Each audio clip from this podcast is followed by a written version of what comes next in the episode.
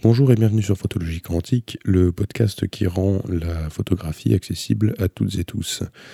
Hum, je m'appelle Clément, je fais de la photographie depuis une petite quinzaine d'années maintenant, et euh, j'en fais aujourd'hui mon métier, et je vous propose dans ce podcast de simplifier un petit peu toute la, complexité qu'on peut retrouver euh, dans la photographie, essayer de faire en sorte que ce soit plus compréhensible euh, et de ce fait accessible. Voilà. On a vu pas mal de choses jusque-là. Aujourd'hui, dans cet épisode, on va se concentrer sur la notion de focale. la notion de distance focale qui va nous mener du coup à essayer de comprendre euh, ce que ça veut dire quand les gens disent Ah bah tiens, j'ai changé d'objectif, j'ai mis un 35 mm. On va essayer de comprendre un petit peu tout ça. Et euh, parce que c'est pas évident, et on va essayer de rester simple. Alors la focale, euh, on la mesure en millimètres. On appelle ça la distance focale. Donc en réalité, la distance euh, focale, c'est la distance entre le foyer de l'objectif et la lentille frontale. Alors, le foyer de l'objectif, c'est l'endroit où les rayons se croisent. Parce que dans un objectif, il va regarder euh, ce qu'il y a en face de lui, les rayons lumineux vont rentrer dedans et vont afficher une image à l'envers. On avait déjà vu ça avec le sténopé. Et du coup, ça veut dire qu'à un moment, ces rayons lumineux, ceux qui étaient en haut, se retrouvent en bas. Donc forcément, il faut qu'ils se croisent. Donc c'est le foyer. Et cette distance euh, va avoir une influence sur euh, l'angle des rayons. Donc vous imaginez, il y a des rayons, il y en a plein, qui veulent essayer de rentrer dedans. Et si cette distance elle est courte, du coup, l'angle des rayons, l'angle en fait entre le foyer, donc le centre de l'objectif, et on va imaginer euh, le, bord de la lentille frontale, donc le bord haut par exemple, va créer un angle euh, très très large. En fait, ça va donc du coup, on va entre guillemets avoir tout plein de rayons qui rentrent dedans. Maintenant, si on allonge le tube, qu'on allonge cette distance, eh ben l'angle entre le foyer et le bord de l'objectif va être beaucoup plus serré et on a moins de rayons qui vont rentrer. Alors, qu'est-ce que ça peut bien vouloir dire tout ça?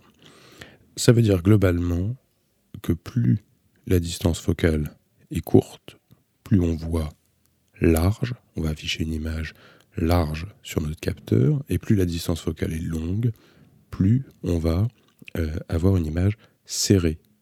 Voilà. Donc euh, moins de choses sur l'image. Alors, pour vous donner une petite idée, tout de suite, on va prendre un exemple immédiatement. Donc je vais vous proposer un petit exercice. Vous imaginez, euh, on est au Louvre et on va prendre une photo de la Joconde. Donc on va poser notre appareil photo sur un trépied. On va viser les yeux de la Joconde au centre de notre photo, donc, et on va choisir un objectif à distance focale courte. Moi, je vais vous donner l'exemple avec un 14 mm.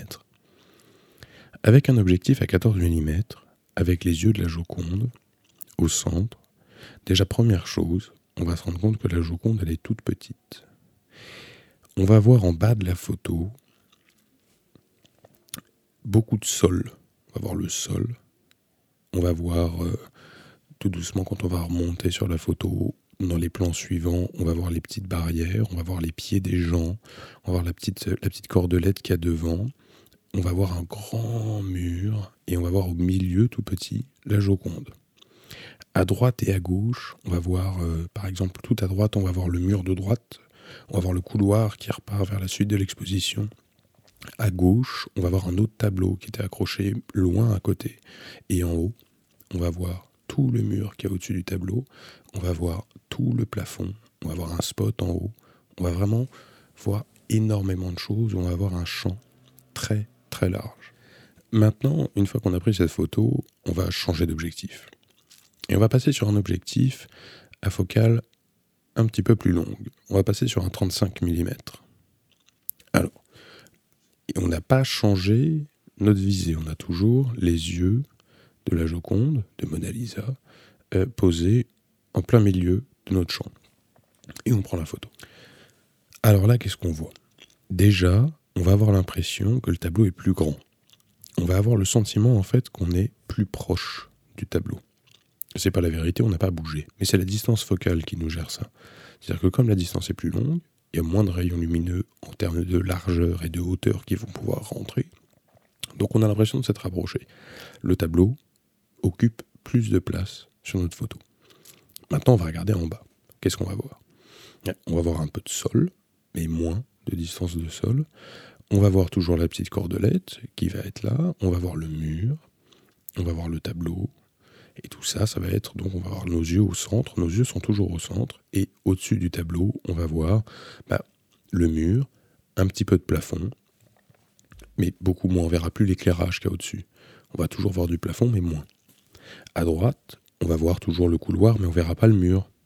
On verra juste que bah, il y a un couloir qui part derrière. Et à gauche, on verra plus le tableau, mais on verra quand même une belle largeur de mur. On verra plus l'autre tableau qui est affiché, mais on verra toujours une belle largeur de mur. Et le tableau prendra plus de place au milieu. De la même manière, on reprend le même système et on va prendre un 85 mm. Le 85 mm, va être encore plus serré. Alors, cloc, clic, on prend notre photo. Qu'est-ce qu'on voit dessus? Et bien là, le tableau occupe beaucoup plus d'espace sur notre photo. On va voir non plus le sol, mais juste la petite cordelette qu'il y a devant.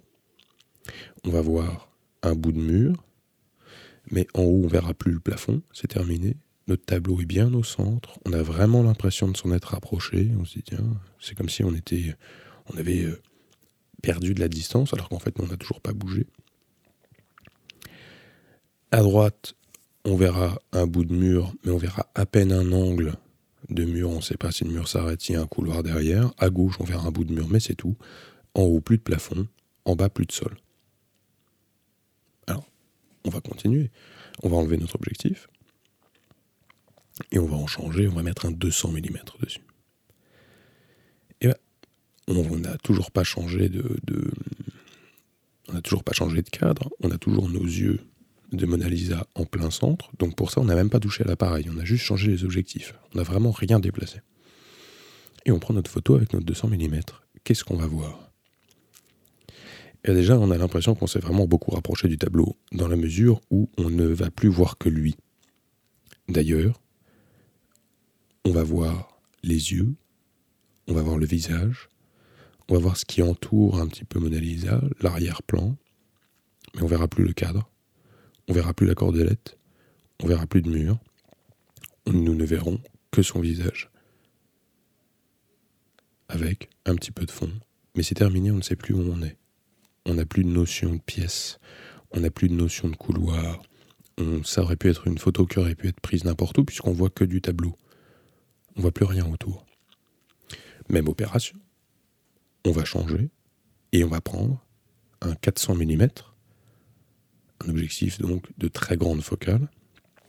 Là, on va le fixer dessus, on va prendre notre photo et on va voir à droite et à gauche de la photo un demi-œil, deux demi-yeux. On va voir le front, on va voir entre les yeux, on va voir les petits éclats de peinture, on va voir très précisément ce qu'il y a sur le tableau, mais c'est à peu près tout ce qu'on verra. En haut, peut-être un bout de cheveux. En bas, le départ du nez de Mona Lisa. Mais c'est tout. Et pourtant, on n'a toujours pas bougé. Voilà, ça, c'est pour essayer de comprendre la notion de distance focale. Alors, comment ça, comment ça, se, ça, se, traduit en fait? Eh ben, Dans la vie de tous les jours, du coup, vous avez différents matériels qui vous permettent de pouvoir choisir votre distance focale. Donc les différents matériels en général sur les appareils à objectifs interchangeables sont des objectifs. Donc on enlève l'objectif et on en met un autre avec des propriétés différentes. Sur des petits compacts, euh, on va avoir euh, ce qu'on appelle en général un zoom mécanique. Donc ça veut dire que c'est un objectif à focale variable. Et donc on a une focale minimale, une focale maximale, et quand on va appuyer sur le petit bouton, ça va et ça va avancer, reculer, et on va avoir l'impression de, on dit, zoomer euh, dans la photo. Alors vous me direz, il y a un truc quand même, c'est que, est-ce que je ne peux pas, de manière assez simple, prendre un objectif à large focale, par exemple mon 14 mm, reposer devant Mona Lisa, faire le même cadrage que tout à l'heure, prendre ma photo, Et si je veux le résultat du 400 mm, j'ai qu'à couper dans la photo, recadrer pour avoir ce résultat-là. Sauf qu'en fait, ça ne va pas être vraiment possible à cause de la définition. C'est-à-dire, vous avez un objectif, un, capteur par exemple qui fait 10 euh, mégapixels. Il fait 10 mégapixels, donc ça veut dire qu'il y a 10 millions de pixels dessus, sur la surface. On en reparlera de ces histoires de mégapixels, mais dans l'idée. Si vous zoomez dans la photo, que vous recoupez la photo avec vos ciseaux pour n'avoir que euh, le milieu et l'agrandir, en réalité, sur un effet 400 mm, il va vous rester 30 pixels par, euh, par rien, en fait. Il va rester très peu de pixels. Donc on n'a aucune définition. Vous verrez juste des gros points. Vous verrez des gros points, vous verrez plus les détails de la peinture, vous verrez plus rien. Donc du coup, l'optique qu'on choisit euh, a une vraie importance puisque on va avoir le même rendement de l'appareil photo, on va toujours avoir le même nombre de pixels.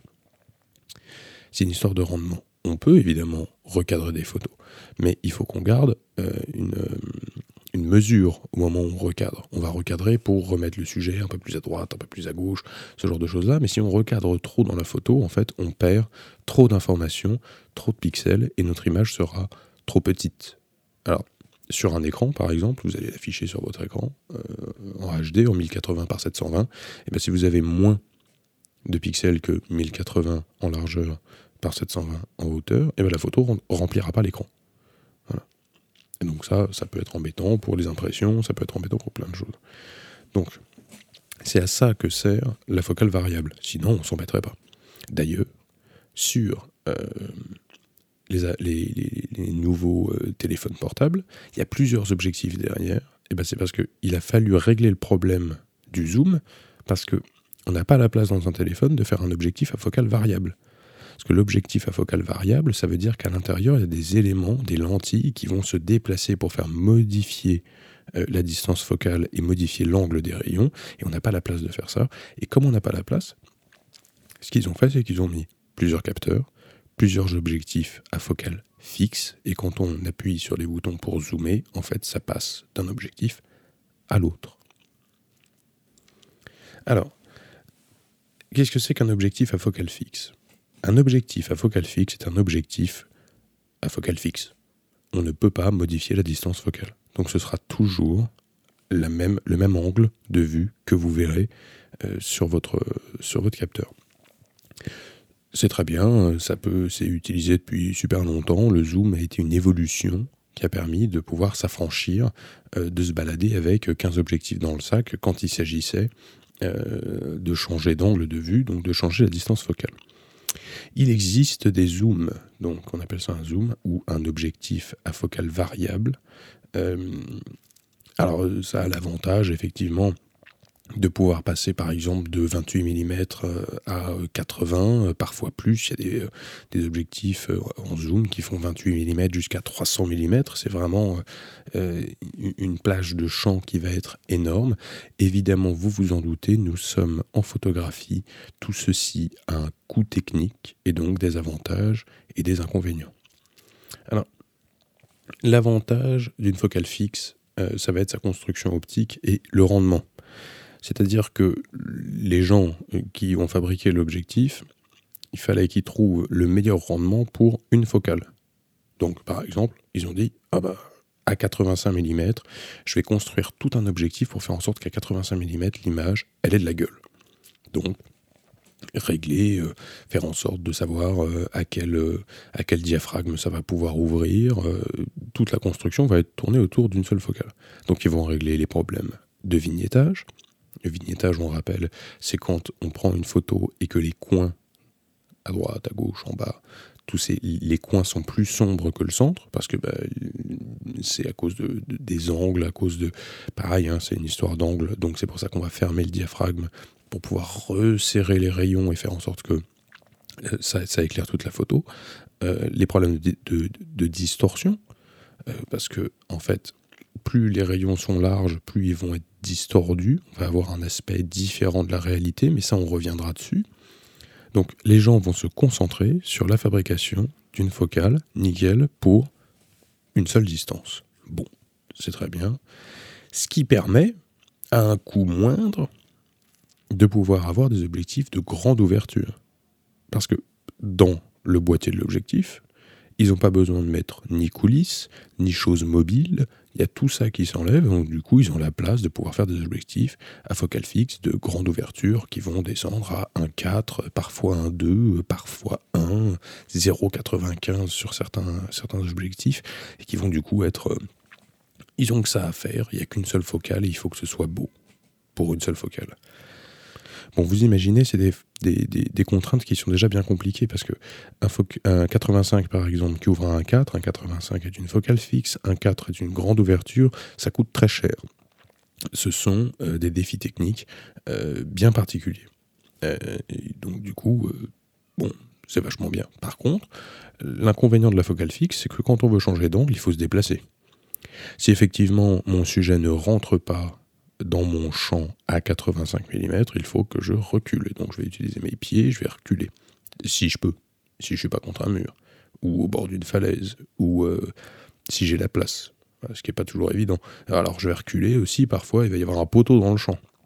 Il n'était pas là, alors c'est chiant. Alors du coup, bon, il faut, faut prendre en compte ce genre de choses-là. Mais on va avoir, à prix équivalent, un meilleur rendu sur une focale fixe que sur un zoom. Parce que sur un zoom, en fait, bah, le gars qui.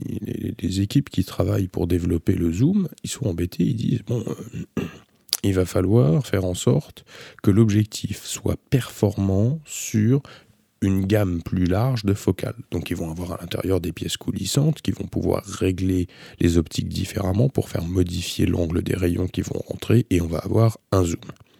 On va prendre l'exemple par exemple d'un 28-70, donc ça va de 28 mm à 70 mm. Alors, la taille de l'objectif va pas changer, c'est à l'intérieur que ça va que ça va se modifier. Les lentilles vont se déplacer pour pouvoir modifier l'angle du champ.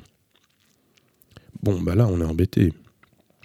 Tout ce système-là, il prend de la place. Alors déjà, en général, l'objectif il est plus large parce qu'il faut de la place pour les coulisses, il faut de la place pour les moteurs, sur les autofocus, euh, bah, c'est déjà le bordel. Puis après, bon, on a fait un calcul la dernière fois pour faire en sorte que ça marche très très bien euh, sur, euh, sur une seule focale.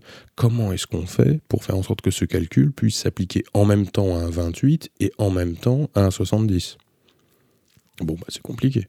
Eh ben, c'est ce qui fait que c'est par nature et par essence beaucoup plus compliqué. Et alors, soit c'est plus cher, soit c'est moins bien. Et les deux existent. Donc, un objectif à focale variable, un zoom, d'une manière générale, n'atteindra jamais les performances d'un objectif à focale fixe.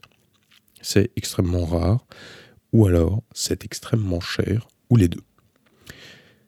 L'avantage quand même d'un zoom, euh, c'est que c'est quand même bien pratique, ça évite d'en balader plein. Et ce qu'on perd dans un zoom, c'est pas nécessairement euh, très grave.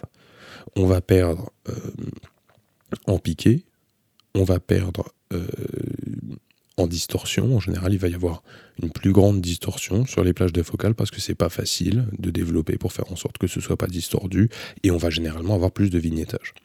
Mais il y a un autre facteur qui va être plus compliqué, et ben c'est l'ouverture. Parce que c'est très difficile de faire des grandes ouvertures sur des grandes plages de focale. Donc du coup, un zoom euh, avec une très large euh, plage de focale va avoir du mal à ouvrir en grand. Donc on va avoir parfois certains zooms, on va dire tiens c'est un 28-70, qui ouvre à 5 en ouverture maximale. 5 c'est vraiment pas beaucoup. Et c'est vraiment sombre. Alors du coup, on va aller chercher d'autres zooms et tout de suite, dès qu'on va trouver le même en 28-70 qui va ouvrir par exemple les, ouvertures maximales les plus courantes, il en existe, ça ouvre très fort, mais les plus courantes, c'est 2.8. Voilà. Un objectif zoom qui ouvre à 2.8, c'est pas mal.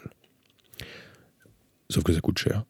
Ça coûte beaucoup plus cher. On perd quand même tout ce qu'on a dit qu'on perdait par rapport à la focale fixe, mais ça peut très bien faire le travail. Mais c'est à cause de la difficulté de conception. C'est toujours pareil. Et il y a une telle difficulté de conception que quand il, s'est agi de faire baisser les prix du zoom, en fait, pour que ce soit vraiment euh, moins cher, eh ben, on a fait encore plus de compromis. C'est-à-dire on s'est débarrassé encore plus d'avantages pour faire en sorte que ce soit plus simple à la conception. Par exemple, on va différencier deux types de zooms, les zooms à ouverture fixe ou les zooms à ouverture variable ou à ouverture flottante, on appelle ça. Alors qu'est-ce que ça veut dire? Moi aujourd'hui, mon 85 1.4, on appelle ça, je sais que son ouverture maximale c'est 1.4. Très bien. Un zoom, par exemple, notre 2870 de 8, on sait qu'il a une ouverture à 2.8 maximale. Maintenant, sur certains entrées de gamme ou sur certains gros zooms, par exemple un 28-300 qu'on retrouve sur certains entrées de gamme euh, euh, de, de, réflexes numériques. En général, on se dit tiens, c'est génial, j'ai acheté un super objectif parce qu'il va de 28 à 300. C'est des petits objectifs compacts, c'est super, tout est en plastique. Euh, effectivement, il ouvre entre 28 et 300, mais il va y avoir quelque chose de plus bizarre derrière. L'ouverture va être exprimée comme suit 4 tirets et 6-3 par exemple derrière, ou 6 quelque chose. Alors qu'est-ce que ça veut dire? C'est une ouverture flottante. Ça veut dire qu'à 28 mm, eh ben, on va avoir une ouverture de 4. Mais que dès qu'on va zoomer, l'ouverture maximale va redescendre pour descendre parfois euh, très très fort jusqu'à 6 et des patates ça va jouer sur notre profondeur de champ, ça va jouer sur la quantité de lumière. Et faut être honnête, un objectif qui ouvre en ouverture maximale quand on a zoomé, et en général ça va très vite, hein, c'est 28, euh, on est à 4, et direct dès qu'on arrive à 35, il n'y a plus personne. Hein, c'est 6, 7, 8, c'est vraiment, ça ferme fort. Euh, ben, il a intérêt à faire beau, parce qu'on voit vraiment pas grand chose. Voilà. Et si on veut faire des jolis portraits avec une profondeur de champ réduite, il eh ben, faut s'accrocher. Et en général, ça fonctionne pas. Donc à l'achat d'un appareil à, objectif interchangeable, euh, il va falloir s'intéresser à savoir si on veut un objectif plus, qualitatif qui ouvre plus grand, quitte à avoir euh, une distance focale soit fixe, euh, c'est l'idéal pour avoir des grandes ouvertures, soit ben, un zoom qui va avoir une, une gamme plus serrée, donc un 28-70 plutôt qu'un 28-300. Soit on veut vraiment le 28-300 et on, du coup on dit bah tant pis, euh, il ouvrira pas, je fais que de la, photo euh, quand il fait jour. Et moi la, profondeur de champ, ça, ça, m'intéresse pas qu'elle soit courte. Bon, évidemment sur ce type d'objectif, on va avoir aussi des problèmes de distorsion qui sont très forts et on va avoir un problème de vignettage. Le problème de vignettage, on a vu, pour lutter contre le vignettage, il faut fermer le diaphragme. On se retrouve vite à faire des photos avec des diaphragmes fermés à 10. C'est très fort pour ne pas avoir euh, trop de vignettage. C'est vraiment très fort, donc c'est des choix. Voilà, c'est des choix, c'est des moyens. Mais parfois, ça peut suffire. Donc on a des zooms à ouverture flottante et des zooms à ouverture fixe. Donc on va dire qu'un très bon zoom aujourd'hui, euh, ça ouvre à 2,8 constant c'est très bien. Donc euh, il y a des grands classiques, euh, effectivement le 28-70 euh, à ouverture constante à 2.8 ou alors le 70-200, c'est pareil, c'est des classiques, ou 80-200, 28, 28-80, ça c'est dans ces eaux-là pour pouvoir couvrir en fait de 24 à 28 avec deux objectifs, on peut couvrir jusqu'à 200 tranquilles. Ça coûte relativement cher et par la suite, euh, toujours, euh, là pour le coup, on est plutôt dans de la moyenne gamme, mais c'est de la moyenne gamme de qualité, ça vaut le coup quand même. Ce sont des objectifs à ouverture constante aux alentours de 4. Un objectif qui ouvre à 4, constant, donc un zoom qui ouvre à 4 constant, c'est déjà pas mal, ça permet de vraiment d'abattre du travail euh, de manière convenable. On ferme pas trop. À partir du moment où on a après les 5-6, 6-3 et tout ça, Là, ça commence vraiment à être un peu plus compliqué. Mais ça fonctionne quand même. Donc là, on a couvert rapidement la notion de distance focale. Donc on a vu que la distance focale, ça représentait en millimètres la distance entre le foyer, donc le centre de l'objectif, là où les rayons se croisent, et la lentille frontale. On a vu que ça servait à contraindre les rayons lumineux qui est en face de l'objectif, et donc du coup à prendre soit des champs très larges, soit des champs plus serrés. On a vu qu'il existait des objectifs à focale fixe ou à focale variable, qu'ils avaient chacun des avantages et des inconvénients, et euh, que du coup, il fallait s'intéresser un petit peu pour pouvoir, notamment à l'achat euh, d'un objectif, s'intéresser à quelles sont ses performances, et pas juste, euh, entre guillemets, se dire, ah génial, ça ouvre de 28 à 300, donc c'est que ça doit être sympa. Pas forcément. Il y a comme d'habitude en photographie des choix à faire parce que la photographie, ça n'est que des compromis. Donc, euh, je pense qu'on a fait un petit peu le tour. Je vous parlerai euh, un peu plus tard, on parlera aussi du rapport qui existe entre la taille du capteur et la focale. Voilà, parce que c'est pas tout à fait la même chose. quand on change la taille du capteur, les rapports sont pas les mêmes. Et du coup, euh, rapidement, si on devait vous expliquer euh, avec notre exemple de la Joconde, c'est l'effet inverse. Euh, on va prendre par exemple un, 85, on va avoir un certain cadre. Si on change d'appareil, cette fois, et non pas d'objectif, et qu'on met un, appareil avec un plus petit capteur, eh ben, on va avoir l'impression de zoomer dans la photo parce que le capteur est plus petit. Du coup, c'est pareil, ça va être un effet comme si on avait changé pour un 400 mm. Et si, à contrario, on va mettre derrière un plus grand capteur, donc on imagine jusqu'à des capteurs en, 6 par 6 en numérique qui coûtent 25 000 euros, euh, et bah du coup là, notre 85 mm, il va euh, se réduire et on va avoir l'impression que c'est un 24 et donc on va avoir un champ très large. Voilà, et ça c'est des rapports, je vous expliquerai ça un peu plus tard, mais globalement c'est ça. Il y a un lien de corrélation entre la distance focale et la taille du capteur. Voilà. Écoutez, je pense qu'on a fait un peu le tour pour aujourd'hui pour que ça reste un peu simple. Euh, merci de m'avoir écouté. Euh, je vous donne rendez-vous la semaine prochaine. Je ne sais pas encore ce que je vais vous concocter. Euh, vous pouvez me retrouver sur les réseaux, c'est Clément-du-bas, Donga, euh, sur Instagram, Clément Donga sur Facebook et clémentdonga.com sur Internet. N'hésitez pas à visiter mon site Internet, vous pourrez voir ce que je propose en termes de prestations, en termes de, de formation aussi, en termes de petits ateliers. On fait plein de choses chouettes. Voilà. Et euh, je vous souhaite une bonne après-midi et je vous dis à tout bientôt.